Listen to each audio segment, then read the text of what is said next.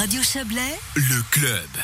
Le futur du parc naturel régional Gruyère-Pays d'En est en jeu. Ces prochaines semaines, les parlements de 17 communes, des 17 communes membres, dont 8 vaudoises, devront dire euh, s'ils souhaitent, si elles souhaitent prolonger euh, leur collaboration avec le parc pour une nouvelle décennie. On en parle avec vous, Patrick Ruda. Bonsoir.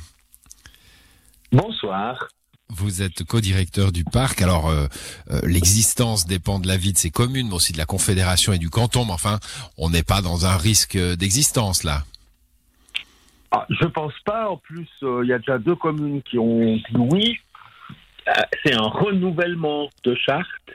Le problème pourrait être plus sensible sur les quatre nouvelles communes, c'est-à-dire la commune de Yaoun, qui elle a déjà dit oui, ça a été la première le 26 octobre, celle de Gruyère doit, devra le faire le 15 décembre, et puis celle de Corberier, tout près de chez vous, Mhm. celle de Corberier qui, elle, le fera au le 9 décembre, je crois, de mémoire. Ça, c'est des nouveaux contrats. Mais ces démarches, elles sont pas neuves. Ça fait une année et demie que ces gens travaillent avec nous. Ça fait deux à trois ans qu'elles ont demandé à intégrer le parc. Donc on n'arrive pas là comme un cheveu sur la soupe. Alors, c'est pas juste une pétition de principe. Hein, cette charte, qui est c'est un contrat en somme hein, entre le parc et les, et les entités publiques qui qui euh, qui y participent. Euh, Il y a aussi du financement, bien sûr. Hein, c'est 8 francs par habitant euh, dans dans les communes.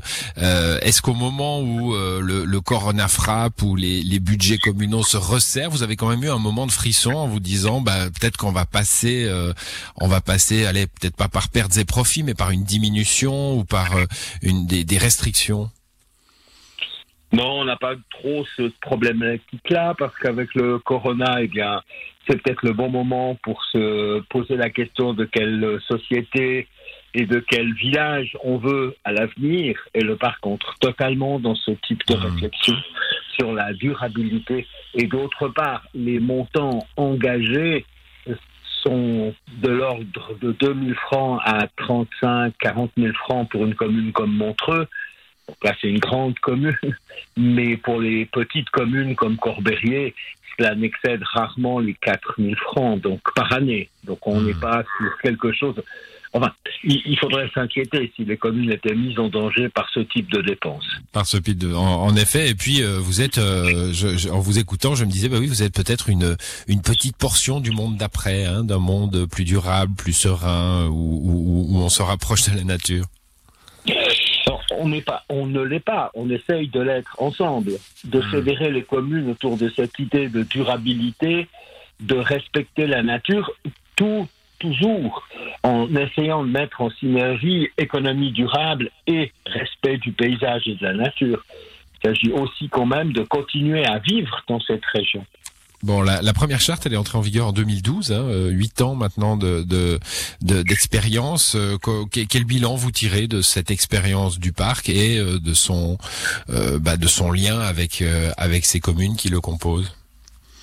Alors, les liens sont intéressants. On s'est rendu compte qu'on a dû faire beaucoup d'actions et beaucoup de choses avec les communes. On a pu rendre service aussi aux communes hein, sur certaines euh, préoccupations. Là, on, parlait, on vient de parler de Corberier. Bien, à Corberier, ils avaient un souci de pollution nocturne, euh, de pollution visuelle, hein, de- d'éclairage Mhm. grâce à cette commune qui n'est pas encore totalement dans le parc. C'est un projet qui concerne les 16 autres communes. Donc tout d'un coup, un une petite commune comme Corberier peut avoir une influence sur un territoire de 630 km c'est aussi ça, l'intérêt de ce genre de projet. Ouais, le, le- ça, ça, ça, ça- c'est étonnant hein, quand on, on, on vous écoute euh, et qu'on n'est pas forcément focalisé sur le destin du parc, de voir qu'il y a encore des communes qui rentrent. Hein. Euh, on, on a fait le plein là ou il pourrait encore s'étendre? Ah, on fait le plein, oui, on a presque fait le point- plein, on peut presque fermer le bouchon du réservoir. Il y a une commune là, qui était dans les communes euh, idéales au départ, qui est la commune de Bro, côté euh, Gruyère, qui n'est pas encore, qui n'a pas encore adhéré, qui ne veut pas pour l'instant adhérer, mais qui est, je crois, elle a un problème entre ville et puis sa partie supérieure, qui est plutôt alpage.